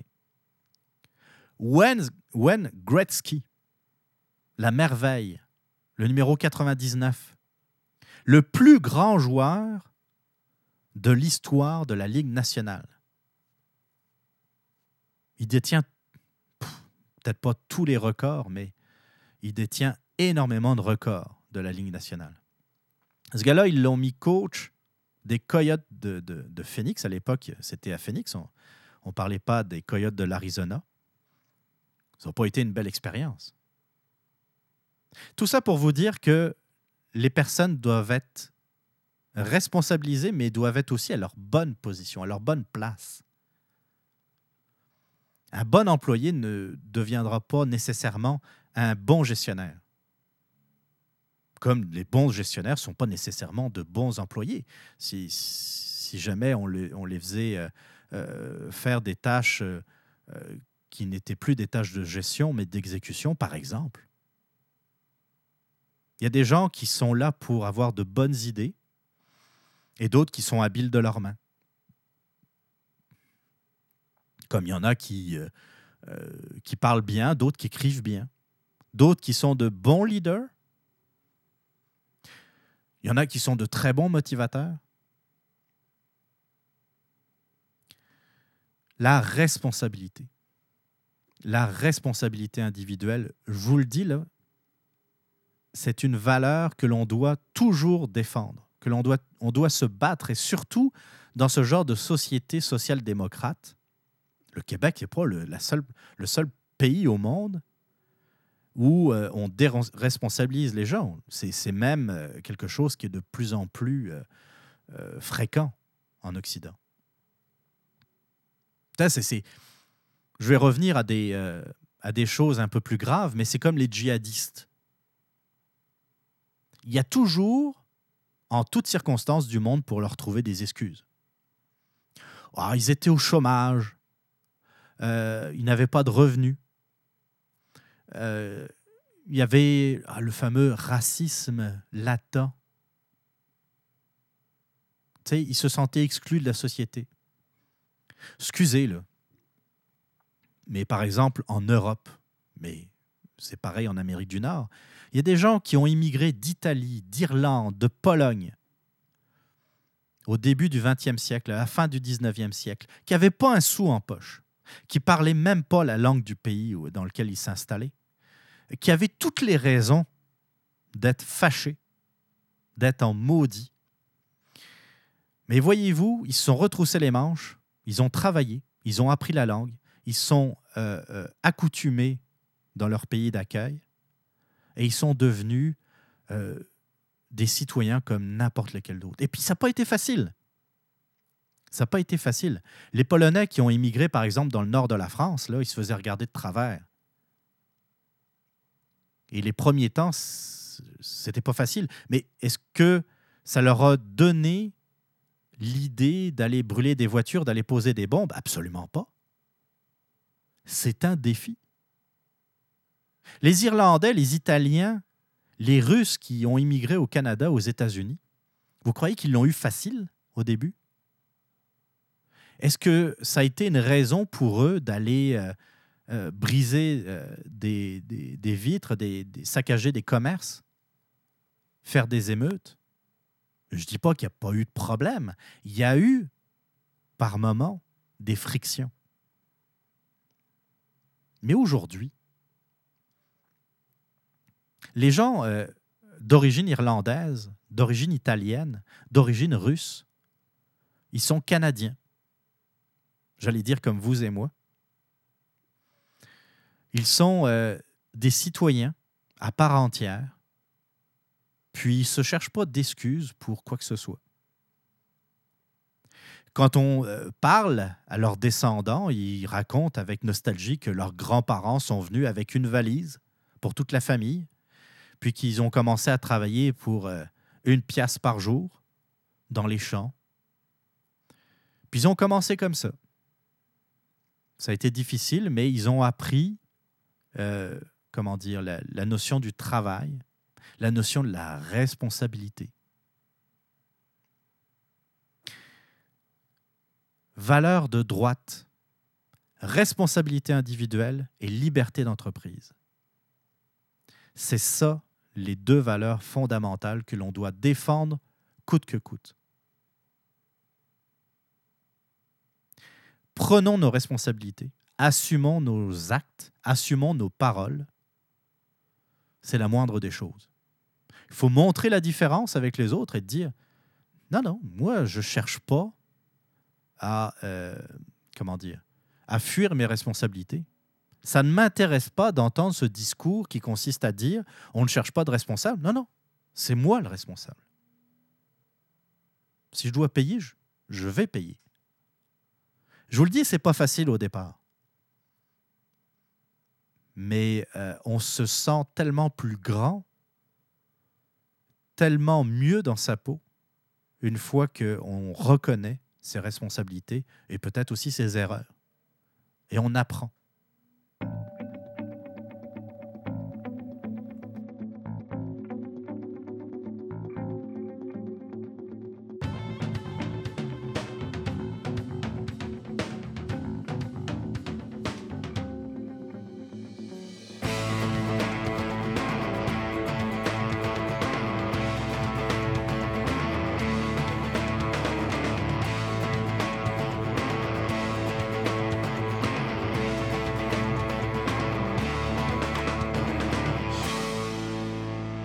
Troisième et dernier sujet de ce podcast concerne la liberté d'expression. Et euh, oui, ce sujet est également un peu en lien avec les répercussions qui sont liées, euh, reliées à l'attentat contre la Grande Mosquée de Québec. On entend ces derniers jours beaucoup, euh, beaucoup de personnes, on lit beaucoup d'articles, beaucoup de chroniques sur la liberté d'expression. Et puis, euh, revoilà le terme d'islamophobie, qui est en passant une invention. Euh, c'est une invention de l'islam radical qui est décidée, euh, qui est à absolument criminaliser tout ce qui concerne les attaques contre l'islam.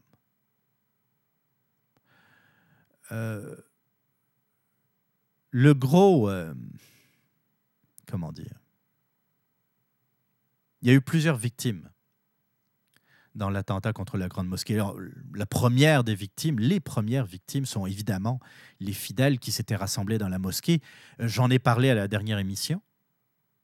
C'est terrible que ce soit évidemment pour les morts, pour les blessés, mais également pour toute leur famille, pour toute la communauté. L'autre victime, ça a été et c'est la liberté d'expression. Parce qu'on fait attention. Euh, j'écoute, vous le savez, j'écoute les radios de Québec et principalement Radio X. Et je le vois. Le ton n'a pas nécessairement changé. Euh, ce qu'il euh, ce qu'il dénonce, comme je le dénonce moi-même, c'est l'islam radical. Ce sont les fous de Dieu qui sont dénoncés aussi par beaucoup de musulmans modérés qui ont décidé, entre autres, d'immigrer au Canada et qui ne veulent pas voir ces extrémistes débarquer ici. Ce sont les premiers qui, lorsqu'ils ont le courage, ce sont les premiers qui, dénoncent euh, la faiblesse, par exemple, de nos sociétés face à l'islamisme radical. Il y a euh, un article je vais, le récupérer rapidement. Un article paru dans le journal Métro. Euh, oui, ça arrive des fois. Euh, c'est une entrevue avec Blandine Soulmana. Et le titre, c'est Les Québécois sont trop tolérants. C'est une entrevue donc avec cette femme qui est euh, née d'un père musulman et d'une mère chrétienne. C'est une notaire qui a émigré au Québec il y a dix ans et qui ne craint pas de porter de sévères jugements sur la conduite de ses semblables, c'est-à-dire sur la conduite des autres musulmans. Euh, elle a sorti un essai qui s'appelle Ces différences et coutumes qui dérangent. Donc Métro euh, euh, a fait une entrevue avec elle. elle nous dit entre autres, je cite, Soyons clairs, j'adore le Québec, je m'y plais mais je trouve les Québécois trop tolérants. Tout doit être accepté au nom de la tolérance. C'est faux. Un pays libre doit poser les limites pour faire respecter la liberté de tous. Le projet de charte est bien en ce sens. Il établit des balises plutôt, pour vivre en harmonie. À l'opposé, les recommandations de la commission Bouchard-Taylor sont trop molles et laissent la place au dérapage. C'est pas moi qui le dis c'est Blandine Soulmala. Alors c'est sûr que quand elle dit un pays libre doit poser les limites pour faire respecter la liberté de tous, on en avait déjà parlé, je ne sais pas si vous en rappelez, dans une précédente émission, c'est difficile de parler de liberté et en même temps de vouloir mettre des balises à la même liberté. C'est difficile parce que elle est où la limite? Qu'est-ce qu'on peut baliser et qu'est-ce qu'on ne peut pas baliser? Mais là où, je la rejoins complètement, c'est lorsqu'on dit euh, que le Québec est trop tolérant. Mais en fait, c'est une maladie de tous les pays démocratiques. On veut, on veut tellement que les immigrants se sentent bien. On le sait qu'il y a un problème avec l'immigration, quel que soit le pays, parce que les gens, parfois, bah, c'est normal, c'est naturel. Les gens ne sont pas chez eux. Donc, ils ont plus de difficultés que les autres. Ils doivent s'intégrer. Il y a leurs réalités qui ont changé. Tu sais, quand tu viens d'Alger, par exemple, tu avais l'habitude d'aller dans telle et telle boutique, euh, tu avais l'habitude de rencontrer, d'avoir tes amis, ta famille autour de, toi. Là, tu décides de t'installer à Montréal. Tout change, complètement différent. Tu as beau peut-être avoir des connaissances. C'est pas pareil. C'est pas Alger. Tu dois euh, te faire une nouvelle mentalité, que ce soit dans la vie courante, mais aussi au travail. Parlons-en du travail. Le travail, c'est pas facile. Tu arrives, as, beau avoir une expérience à Alger, le monde ici, ils ne te connaissent pas. Ils te connaissent pas. Tu sais, c'est un peu comme euh, quand tu es plus jeune, tu changes d'école. Tu peux, tu peux bien dire ce que tu veux sur ton ancienne école. S'il n'y a personne qui te connaît, euh, tu es juste le nouveau. Puis, euh, tu dois aller faire tes preuves. Eh bien, quand tu t'installes dans un autre pays, tu dois faire tes preuves, quel que soit le pays. Ce n'est pas une maladie du propre au Québec, ça. Mais c'est ça. nos sociétés veulent absolument être tolérantes. Euh, on vous aime, chers immigrants. On vous aime. S'il vous plaît, soyez heureux. Alors on accepte n'importe quoi. Un immigrant demande tel accommodement Oui, oui, pas de problème. Ta femme, elle veut porter le voile Ah oui, aucun problème. D'ailleurs, euh, même si elle ne le veut pas, euh, aucun problème. Euh, c'est sûr qu'il y a encore, Dieu merci, des limites. La charia n'est pas en vigueur, heureusement, mais on le voit année après année, il y a des attaques contre, contre le droit canadien en tant que tel. On essaye, il y a des comment dire, il y a des extrémistes. Il y a des fondamentalistes qui essayent petit à petit d'amener l'idée euh, d'apporter la charia, d'amener la charia au Canada. Alors je sais, il y en a, il y, a quelques naïfs qui nous disent que ben non, ça viendra jamais. Au début, on le propose, puis c'est rejeté. Là, on le propose, ça commence à être discuté dans les médias. On le propose, là, ça rentre dans le débat, dans le débat médiatique, dans le débat politique. Il y a eu une progression vertigineuse. Mais le problème, c'est que c'est tellement lent et tellement euh, fait de manière euh, quand même relativement habile que ça paraît pas trop on se sent hors de danger.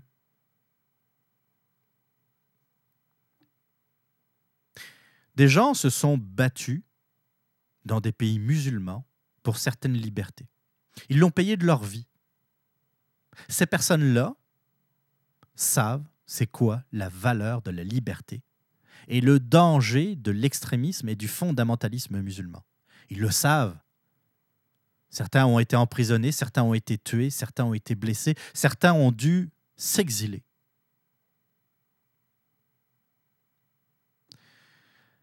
Euh, eux connaissent le prix de la liberté et de la démocratie. Nous autres, ça fait tellement longtemps qu'on s'est battu pour défendre nos libertés qu'on a oublié quelle valeur ça avait. Nos parents n'ont même pas eu besoin de se battre réellement contre euh, pour défendre la liberté, pas vraiment. Nos grands-parents ont une petite idée parce qu'ils ont connu la Seconde Guerre mondiale. Mais l'idée même de devoir défendre sa liberté, c'est quelque chose qui est devenu euh, assez abstrait. On n'a plus conscience de la fragilité de cette liberté. Tu sais, euh, des pays qui ont eu le pouvoir renversé, qui sont devenus des dictatures, il n'y a pas juste deux, trois dans le monde. Il y en a eu des dizaines. Puis ça continue encore aujourd'hui. À force de s'ouvrir comme ça à toutes les idées les plus extrêmes, euh, on se fragilise. Parce que, dans le fond, de plus ça va, plus on ne sait pas qu'est-ce qui est acceptable de qu'est-ce qui est acceptable. Et le, problème, le gros problème de l'attentat de, de la Grande Mosquée de Québec, outre encore une fois les victimes, c'est que tout d'un coup, euh, certains politiciens se sont mis à dire Oh non, mais on, les aime tous, les musulmans. Euh, ça n'a pas changé avant et après l'attentat, je suis désolé. L'immense majorité des musulmans sont bien corrects, il n'y a aucun problème avec eux. Mais le fondamentalisme musulman, les vrais modérés musulmans le dénoncent. Pourquoi nous, on ne continuerait pas à le dénoncer? Tu sais, depuis la mosquée de Québec, euh, le djihadisme n'a pas cessé. J'ai, euh, je l'ai vu pas plus tard qu'aujourd'hui. Euh, je vais essayer de le retrouver rapidement. C'est un communiqué. un communiqué du 13 février. Bah, c'est le jour de l'enregistrement du, podcast, ça tombe bien.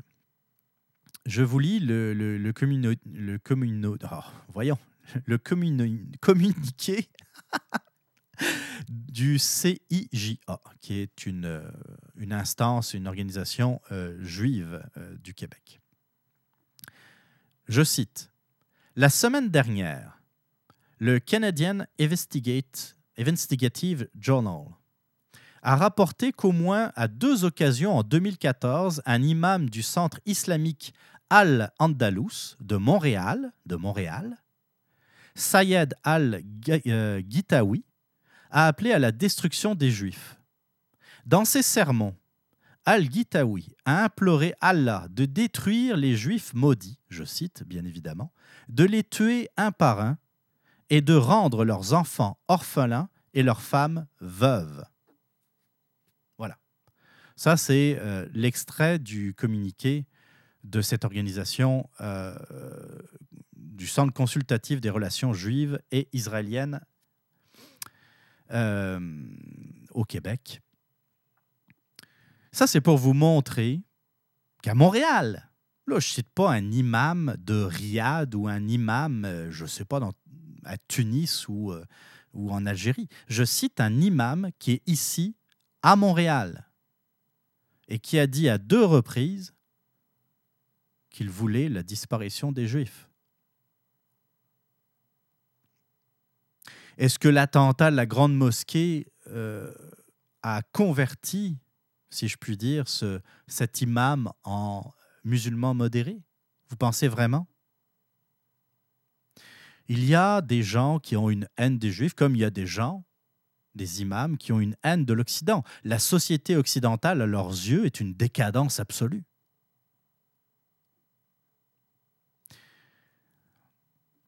Il faut rester vigilant. Et le gros problème relié à la liberté d'expression, parce que c'est quand même le sujet, c'est que euh, on finisse par se censurer, s'auto-censurer. Parce qu'il y a eu un malade mental qui a tiré dans une mosquée que euh, on se sente dans l'obligation de se comment dire, de se modérer encore un peu plus. On est déjà modéré, c'est ça le problème. Comme le dit cet auteur que je citais tantôt, on est trop tolérant au Québec. On est trop cool. On est trop. Euh, on accepte trop les extrémistes et les idées extrémistes on n'est pas pour se modérer encore plus. On va laisser la porte grande ouverte à ceux qui vont en profiter, qui vont profiter de l'occasion pour essayer de faire avancer leur idéologie. L'islam radical est avant tout un mouvement politique. Il faut jamais, jamais l'oublier. Ce n'est pas un mouvement religieux. C'est un mouvement qui se base sur la religion, mais c'est avant tout un islam politique. Vous ne croyez pas? Regardez l'Iran. L'Iran, c'est une théocratie, et comment ils ont euh, euh, pu imposer leurs idées à la population entière, c'est en faisant une révolution. C'est en prenant le pouvoir, le pouvoir politique. Et euh, chez les fondamentalistes musulmans, le religieux et le politique sont complètement imbriqués l'un dans l'autre, avec évidemment le religieux qui supplante le politique. Ne faisons pas l'erreur de tout accepter. Il y a, on parlait tantôt du féminisme et des combats qui ont eu lieu dans les années 60 et avant, parce que ça n'a pas commencé dans les années 60. Le, combat des féministes pour faire avancer leur cause. On n'est pas pour se replier euh, maintenant sous prétexte qu'il faut absolument être accueillant et qu'il faut absolument euh, euh, être tolérant. La tolérance, en passant, ça va dans les deux sens. C'est pas, c'est pas juste dans un seul sens, c'est pas à sens unique. Puis, pour finir, nous sommes euh, en Occident. Puis l'Occident a un héritage qui est très important. C'est l'héritage de la liberté avec un grand L, la liberté de penser, la liberté d'expression, la liberté de presse. Et ça, je me battrai jusqu'au bout pour défendre la liberté d'expression. Alors, oui, peut-être que ça prend des balises. Peut-être que si effectivement il y a des gens qui incitent à la haine, à la violence, à ce moment-là, euh, il y a déjà des lois qui existent contre ça. Et il faut poursuivre ces individus. Curieusement, des gens comme Amir Kadir, par exemple, nous disent que des radios de Québec ont incité à la haine, mais curieusement, il n'y a aucune accusation qui a, été euh, qui a été posée contre un animateur d'une radio de Québec. Et puis Dieu sait qu'elles sont surveillées, ces radios de Québec. Surtout maintenant, depuis qu'il y a Internet, il est très facile d'être 24 heures par jour à l'écoute, soit de Radio X, soit du FM 93. Vous pensez, pensez-y, là s'il y avait eu un animateur qui aurait fait un dérapage incitant à la violence contre une ethnie ou une autre, qu'importe, je ne parle même pas seulement des musulmans. Pensez pas que ça aurait tourné 24 heures par jour à LCN ou à RDI, qu'on aurait fait des, des tas de chroniques? Quand Cassivi, Marc Cassivi, le niveau zéro du journalisme, nous dit que euh, les radios de Québec ont une responsabilité. Mais à aucun moment, il nous cite des exemples concrets. Pierre Curzi, euh, très drôle l'entrevue avec, euh, Jeff Fillion. Pierre Curzi qui commence à dire Oui, les radios de Québec disent telle et telle affaire. Puis Jeff Fillion dit ben, Quoi, par exemple? Pierre Curzi n'était même pas capable de savoir que Jeff faisait une émission d'une heure et demie il n'a jamais écouté la radio de Québec. En tout cas, il ne l'a pas écouté depuis de nombreuses années. Mais ces gens-là, ça n'empêche pas ces gens-là de lancer des accusations sans preuve, sans fait. Aucun. Aucun. Personne. Ça serait facile de ressortir des extraits. Je vous le dis aujourd'hui, avec Internet, on enregistre tout. Allez sur Radio Ego, un excellent site en passant. Vous avez c'est une voûte. C'est un trésor, ce site-là. Il y a des extraits radio dans tous les sens. C'est extraordinaire. Pour des gens qui aiment la radio, par exemple, Radio Ego, là, je vous dis, c'est une caverne d'Alibaba. Mais pourtant, aller chercher, aller faire des recherches, haine anti, anti-juif, haine anti-musulman, euh, euh, incitation à la violence, vous n'allez rien trouver. Même la soirée est encore jeune. Ils ne sont pas capables, même en découpant des extraits, de clairement, même en sortant du contexte, ils ne sont même pas capables de fabriquer une fausse nouvelle comme ils ont souvent l'habitude de le faire. Arrêtez donc. Je ne veux pas qu'on limite notre liberté d'expression.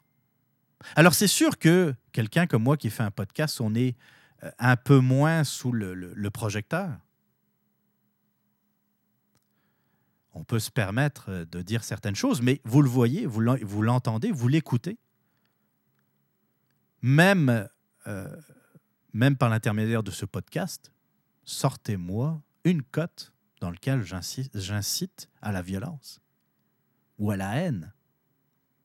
J'incite à la méfiance, parce qu'il faut être méfiant. Pourquoi il faut être méfiant? Ben, Regardez ce qui se passe dans le monde. On n'est pas les, les seuls et on n'est pas les plus grosses victimes de l'islamisme radical. Les premiers en payer le prix, ce sont les musulmans eux-mêmes, les musulmans de Syrie, les musulmans d'Irak. Les, mais pas seulement eux, les Kurdes, les Kurdes d'Irak, les Kurdes de Syrie, les chrétiens d'Orient qui ont été massacrés par l'État islamique. Mais toute cette population musulmane. Les mosquées se faisaient détruire, et se font encore détruire, je suppose, en Irak. Les mosquées sunnites se faisaient détruire par les, les chiites et les mosquées chiites se faisaient détruire par les sunnites. Ils sont tous musulmans, hein tous. Mais les chiites sont plutôt pro-iraniens. Les sunnites, c'est la minorité en Irak. Mais la minorité qui détenait le pouvoir pendant longtemps. Saddam Hussein était un sunnite, minoritaire, mais il avait le pouvoir absolu, grâce à l'armée, grâce à la police. Sur les chiites, les chiites veulent en découdre sur les sunnites.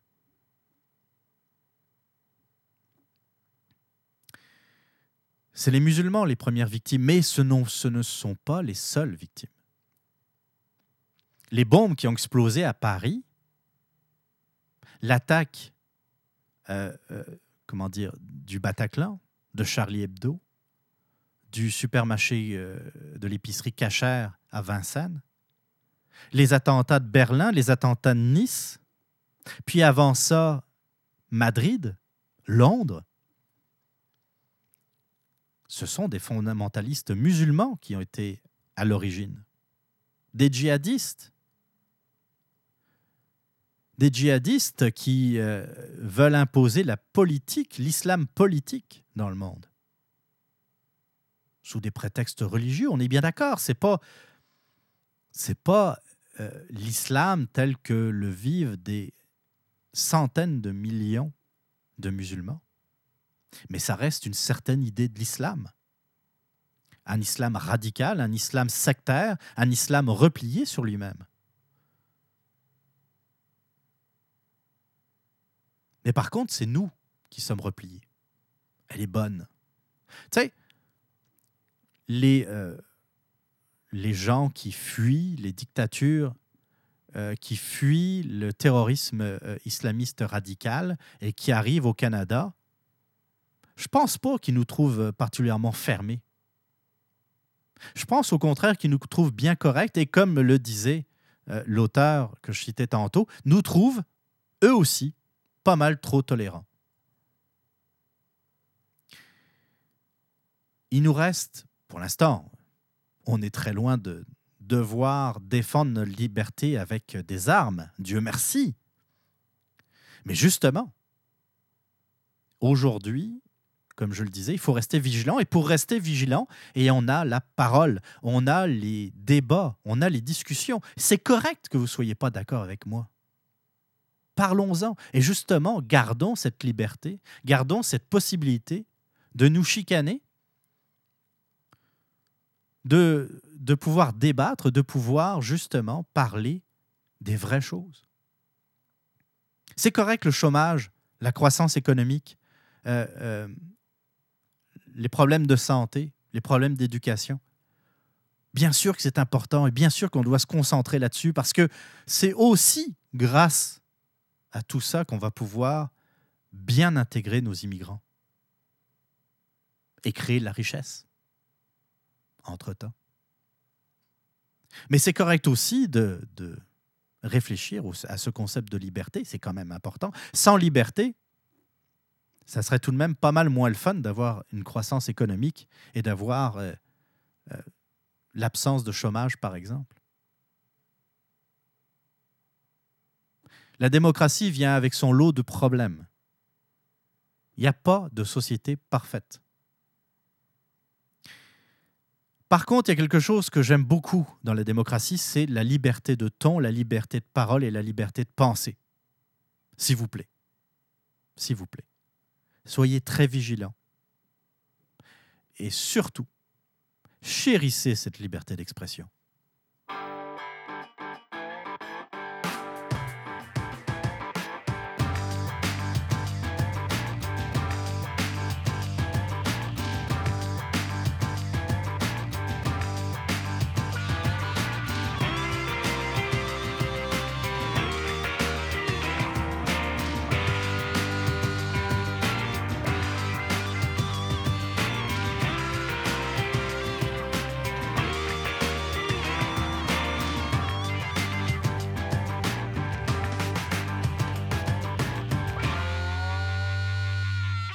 L'émission 28 du Radioblog de Québec Presse touche euh, maintenant à sa fin. Il y a quelques petites euh, nouvelles. Euh, j'aurais voulu aussi vous parler du désistement qui vient d'être annoncé aujourd'hui, donc lundi le 13 février, le désistement du Parti québécois en faveur de Québec solidaire d'Angouin, donc dans l'ancienne circonscription de Françoise David. Euh, intéressant, intéressant. On en avait un peu parlé euh, dans de, précédentes émissions. J'attendais avec impatience justement quel allait être le call de Jean-François Lisée. Euh, ironiquement, j'ai posté sur Twitter tantôt euh, quelque chose comme, je me souviens plus exactement des mots exacts, mais c'était bon, ben voilà, euh, le Parti québécois a décidé de se désister en faveur de euh, l'extrême gauche ou de la gauche radicale. Je me souviens plus de quel mot j'ai employé, mais on, on, jase là, puis oui, il y a un peu d'ironie dans ce que je viens de dire, mais Québec solidaire, ça reste la gauche radicale. Les idées de Québec solidaire sont dangereuses. Si demain matin, ils étaient au pouvoir. Euh, je parlais de liberté d'expression, je, parlais de liberté d'entreprise. Euh, ces deux concepts seraient gravement attaqués par les idées de Québec solidaire. Ça, c'est pour euh, la petite nouvelle du jour. Je voulais quand même vous en glisser deux mots. On va voir un peu les, réactions qui vont suivre de la part de Québec solidaire, mais également du, du Parti québécois. Ça va être aussi important de voir les résultats ça reste une partielle, ça va être un peu difficile de, prendre les chiffres quand même au sérieux, mais euh, si, euh, si on compare, euh, mettons, avec d'autres partiels dans la même circonscription, je ne sais pas s'il y en a eu dans un passé récent, mais ça serait intéressant de voir si, comme je l'ai expliqué dans, par le passé, si les voix s'additionnent réellement. Moi, j'y crois pas. J'ai jamais vu ça les voix euh, euh, ne s'additionnent jamais quand on, quand on additionne les voix des deux partis politiques. 10 et 10 ne font en politique jamais 20, mais toujours moins que ça.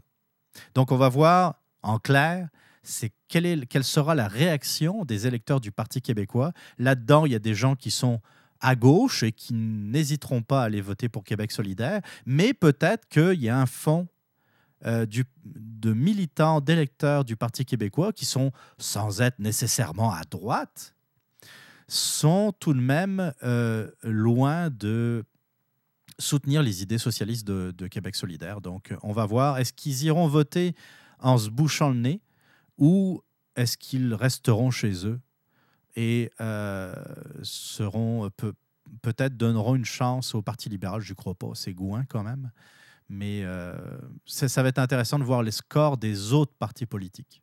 Je pense que Québec solidaire euh, restera, euh, gardera le, le comté, mais ce qui va être intéressant, c'est de voir les scores du Parti libéral et de la CAQ. Voilà, je vous rappelle, en terminant, les façons diverses et variées de me rejoindre, de m'écrire, de m'envoyer vos commentaires, vos réflexions. Vos extraits audio aussi, si vous voulez, je vous, euh, le rappelle. Euh, même si euh, vous êtes un peu timide, n'hésitez pas à m'envoyer un MP3 de vos de vos réflexions. Ça peut être intéressant de les ajouter à ce podcast. Vos questions, vos commentaires, donc vos suggestions de sujets également sont les bienvenus.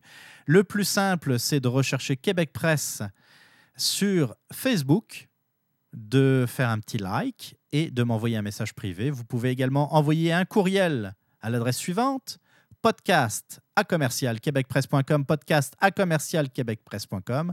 Vous pouvez également me suivre sur Twitter. L'adresse, c'est facile, qcpresse, tout attaché. On se retrouve très bientôt, genre la semaine prochaine. Euh, je vous souhaite donc euh, une excellente semaine. On se laisse, comme toujours, en musique. Euh, cette fois, on ose dans le, la musique électronique plutôt industrielle c'est euh, bah, vu que c'est vu que c'est la Saint-Valentin, je voulais le souligner à ma façon. C'est un très ancien groupe électronique, de musique électronique allemand. C'est le groupe Kraftwerk qui existe depuis 1970 et euh, qui est encore en activité aujourd'hui en 2017. Donc c'est un groupe de musique électronique qui a une grande longévité. Euh, la tune qu'on va écouter, la tune si vous pouvez me permettre l'expression, on va plutôt parler de musique, s'appelle Computer Love et c'est sorti je pense en 81 ou 82. Donc c'était euh, dans leur premier grand succès. musique, je vous le dis, électronique un peu particulière vous pouvez, vous, avez droit de ne pas apprécier nécessairement, mais euh, c'est ça que j'aime dans ce podcast. Je mets la musique à la fin, donc libre à vous de l'écouter ou pas. Donc on se retrouve la semaine prochaine. Ciao, bye bye.